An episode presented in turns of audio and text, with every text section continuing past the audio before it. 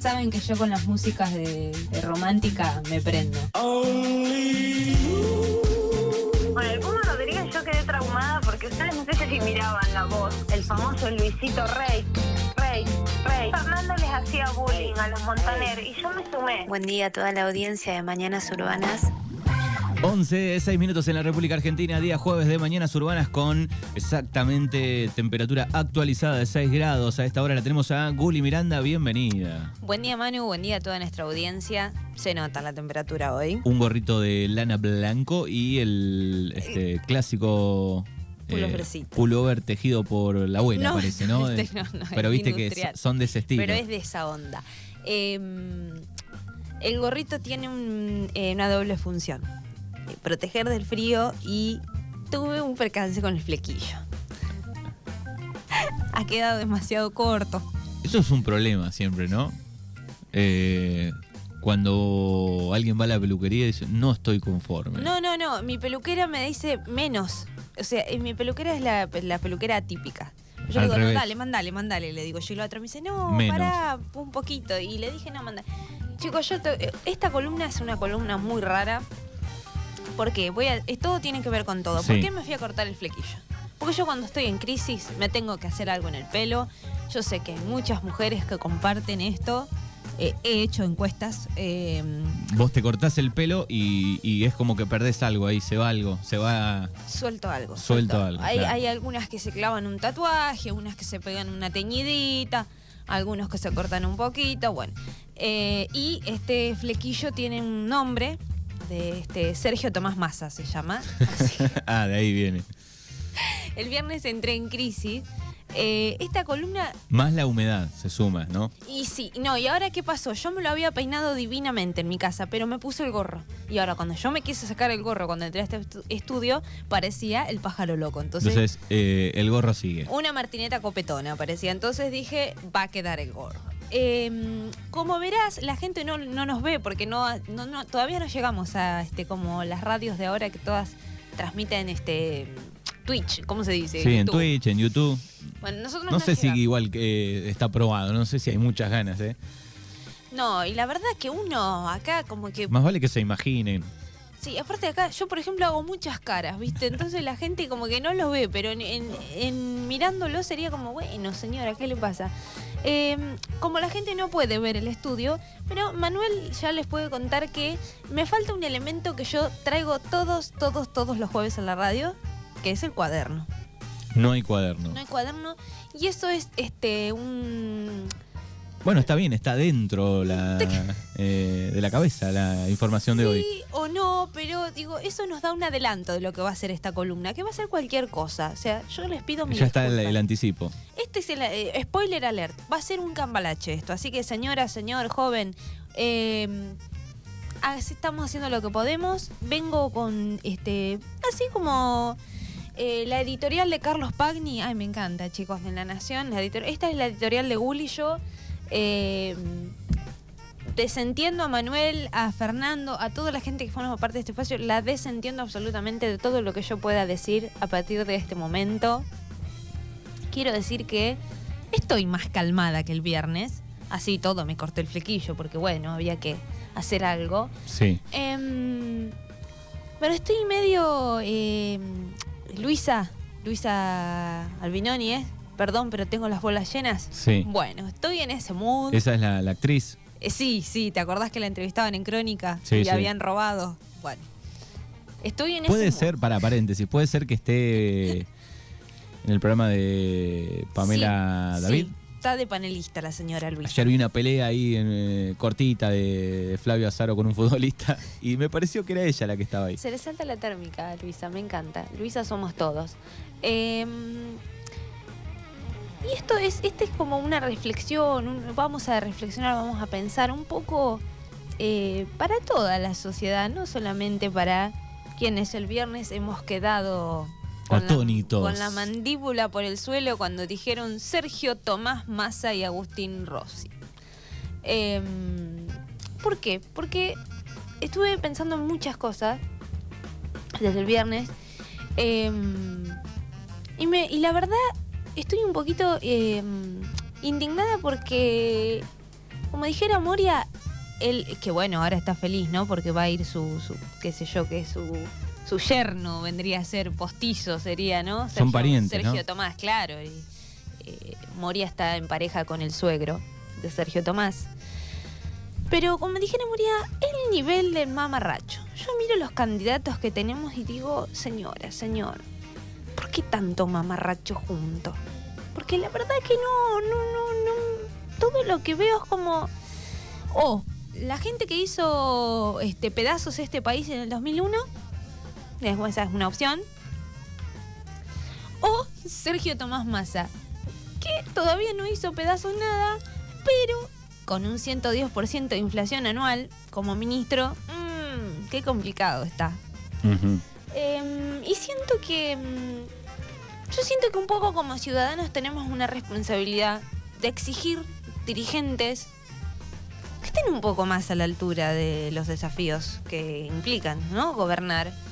Eh, y a la vez entiendo eh, algo que no sé si vos. Yo antes no lo percibía tanto, no sé si es que estaba más en mi nube o, o, mm, que efectivamente se está eh, poniendo más intenso con el correr de los años, que es hay un sector de la sociedad a la que cada vez le chupa más un pirulo la política. Y eso es preocupante y es triste. Porque mm, si no nos comprometemos un poquito todos, Claro, estamos- si se va haciendo más chico, ah, ese. Uy, perdí la voz. se nos va. Eh, si se va haciendo más chico ese grupo de gente, obvio que más todavía van a seguir eh, los mismos, ¿no? Sí, y yo noto mucha apatía, No- no y hay noto tanto mucha, recambio. Mucha indiferencia, noto eh, como todos son lo mismo y todos me tienen harta y, o harto y, y me preocupa, de verdad, porque no es todo lo mismo. Eh, más allá de que Sergio Tomás no sea de mi agrado, entiendo que no es lo mismo que Patricia Bullrich.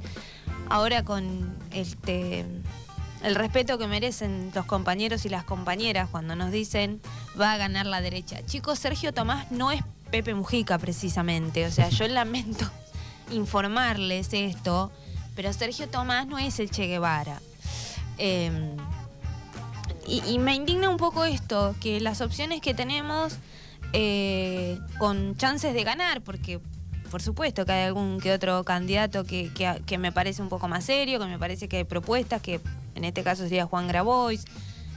Miriam Bregman me cae muy bien también, pero bueno, siento que a veces proponen cosas que no están como muy orientados en tiempo y espacio, ¿no?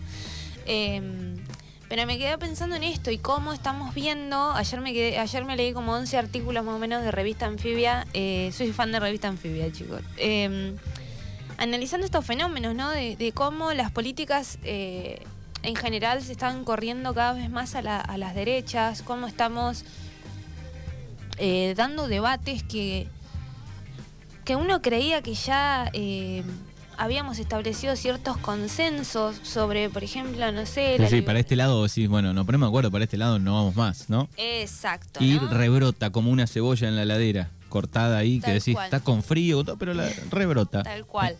Hay autores que dicen que es, que es una cuestión como de ciclos, ¿no? Como, Sí, sí, bueno, porque lo vemos en el mundo también, no es, eh, sí, bueno, pasa acá. Claro.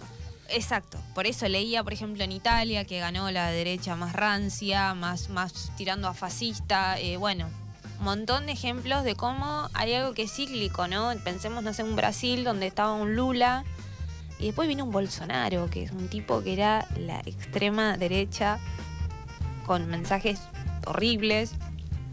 Entonces digo, está bueno pensar que quizás sea algo cíclico, porque no, sí, puede ser, pero yo creo que también hay que hacer un, desde el campo popular, nacional y popular, yo creo que hay que hacer un mea culpa interesante, ¿no? Eh, no están pudiendo contener eh, las demandas de la gente.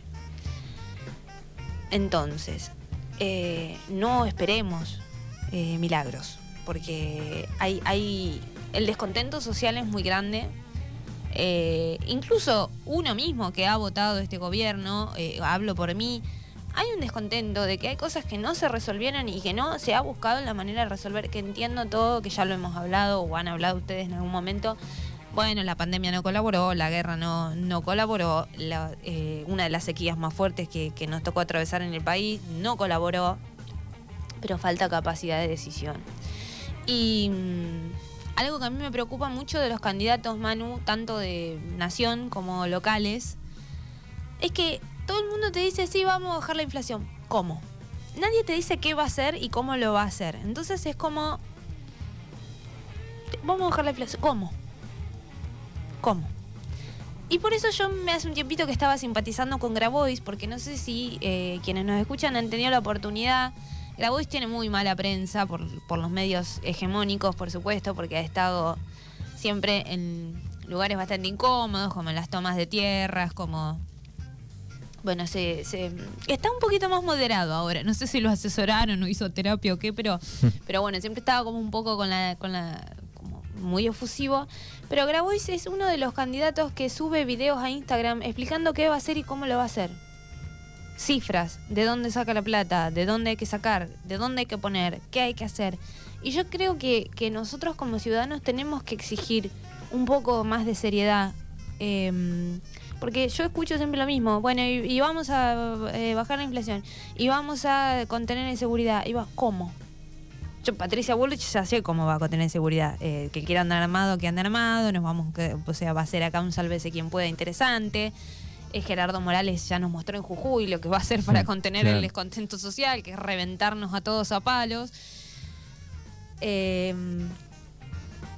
y bueno, Sergio Tomás, ojalá a mí me pudiera sorprender y yo tuviera que venir acá en un año y decir cómo me equivoqué, por qué me indigné tanto con Sergio si al final mira al presidente que está complicada la cosa y yo creo que nadie está pudiendo realmente contener eh, este descontento, que nadie está pudiendo pensar en que la gente tiene problemáticas de verdad a resolver. Eh, me preocupa mucho que, que siento que veníamos, no sé, avanzando en un montón de cuestiones, que había un montón de cosas que ya estaban como esto, ¿no? Como consensos establecidos. Y ahora siento que no, siento que tenemos que estar explicando, que, que tenemos que estar eh, diciendo los derechos humanos no están mal, están bien, ¿no? Como cosas básicas que creo que ya habíamos logrado, eh, quizás no, quizás en una... Una, como- Una pantalla. Claro, uno que está en su microclima, ¿no? Y decía, ay, bueno, qué sé yo. Em,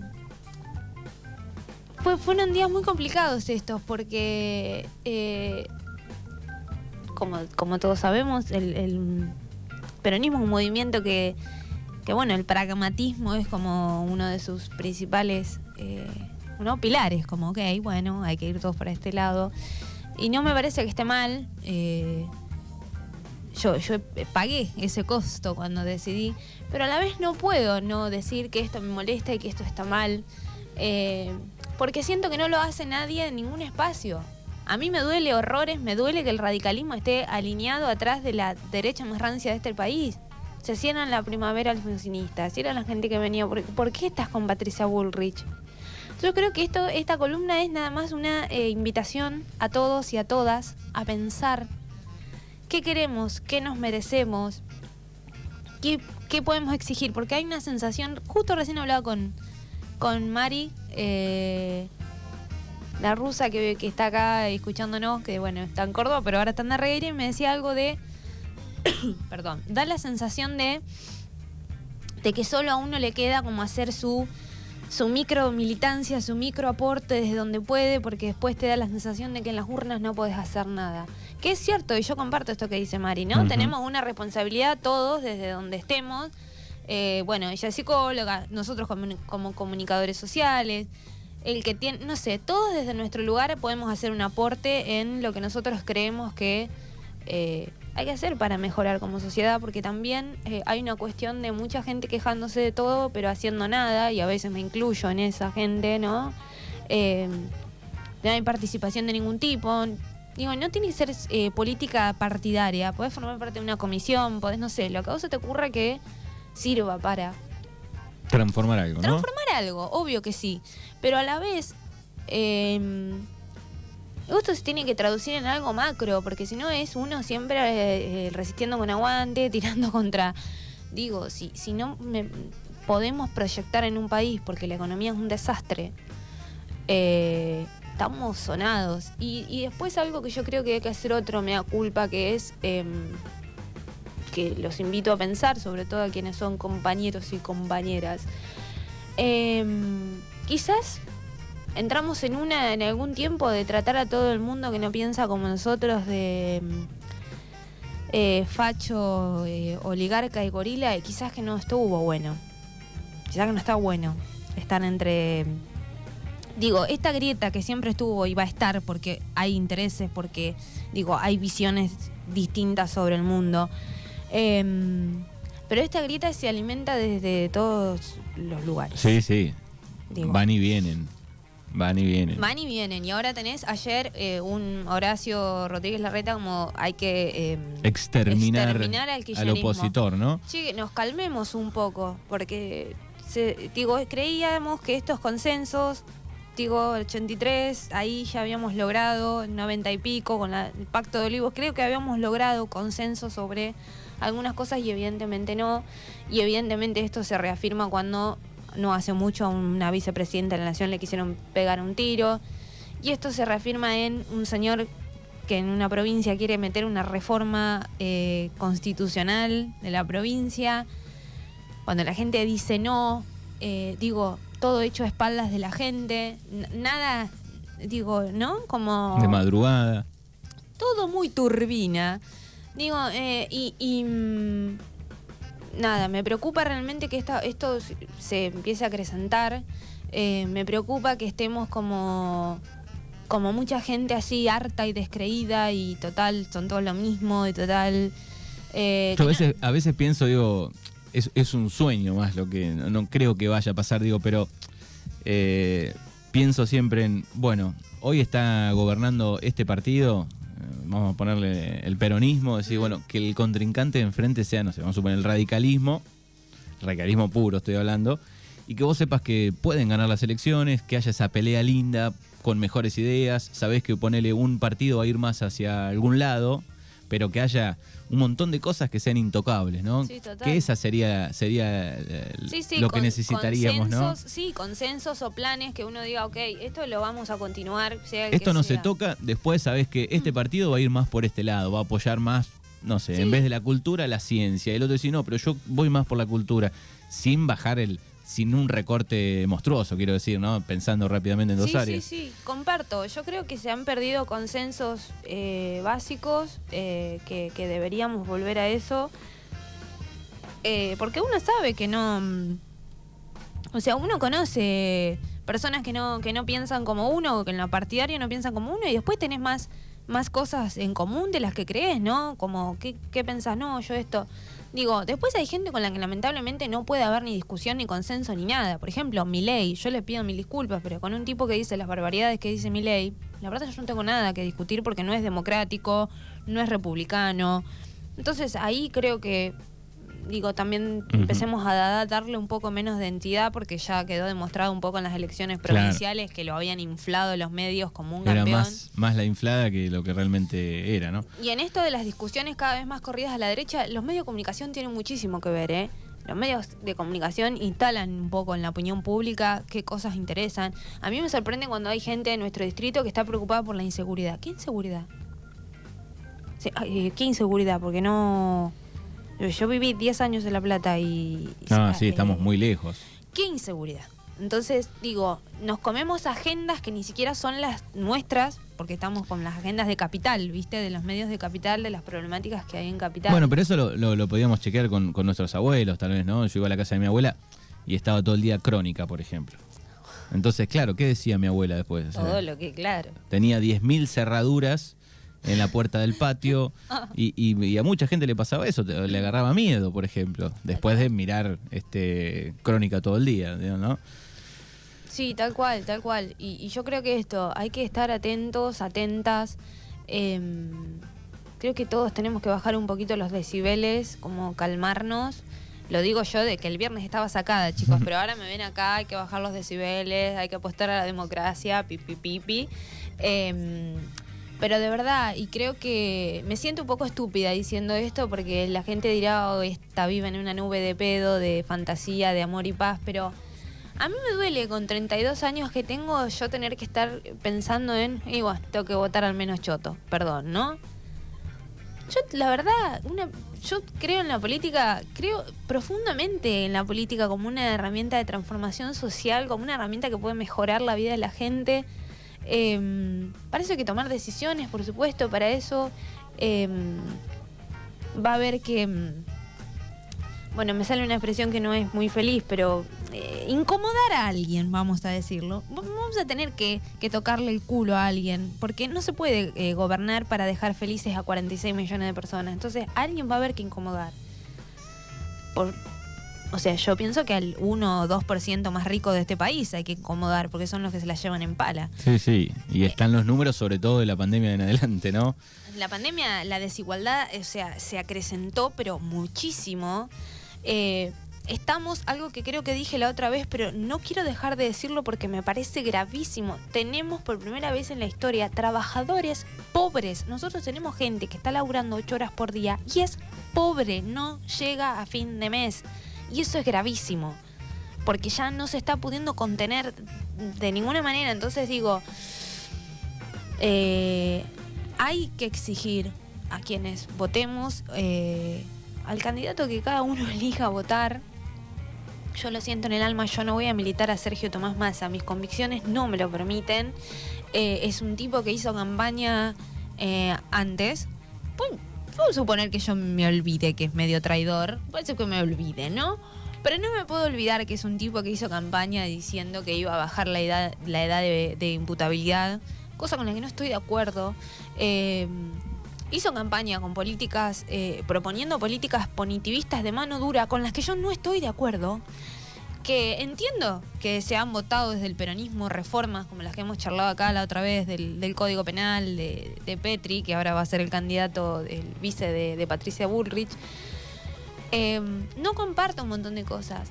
Entiendo en el pragmatismo peronista que me han este, inculcado mis dos exnovios, chicos. Tuve dos exnovios muy peronistas. Compartí mucho tiempo con ellos. En algún momento iba a decantar en este cuerpo eso. Pero igual lo logró Macri, chicos. ¿eh? Un beso a los dos, pero lo logró Macri. Em, digo, se supone que, tanto el peronismo como el radicalismo venían a pensar en, en las mayorías, en los de abajo, en los olvidados, en, en, en las minorías que necesitan ser representadas y garantizados sus derechos. No está pasando, no, no está pasando. Eh, entonces yo creo que esta es una invitación a que esto, a que cada uno vote a quien quiera votar, eh, porque creo que uno, la mayoría de la gente que uno conoce, amigos, vecinos, familia, eh, va a votar un poco así, como desde la desesperanza y de bueno, y que sea el que sea. Digo, nadie va convencido de que eh, para que mm, Gerardo Morales salga a cagarnos a piñas a todos. Ojalá que no suceda, pero puede suceder, digamos. Eh, ya sabemos, ya, ya nos mostró cómo va a resolver los conflictos sociales, tirándote la policía encima y reventándote a palo. Em, entonces digo que más allá de, de- de lo que vayamos a elegir como ciudadanos y ciudadanas, em, primero bajar un poco los decibeles y segundo, encontrar la manera de exigir a las personas que nos representan que esperamos más de ellos, que esperamos eh, algo más. Y aplica también para acá, para nuestros candidatos locales. Estoy sorprendida con la cantidad de listas que hay en el partido Puan. Siete. Son. Es un montón. Eh, es un montón porque además hay gente que ni idea quiénes son, o sea, ni idea que cuál es la... mm, No hablo de una formación académica, ¿eh? No, yo no creo que haya que tener un título, pero ¿cuál es tu recorrido? ¿En qué? Como para uno decir, ah, bárbaro, que esta persona tome las decisiones que me van a afectar a mí en el día a día. Es un rari lo que está pasando. Eh, entonces, una invitación a ser ciudadanos responsables.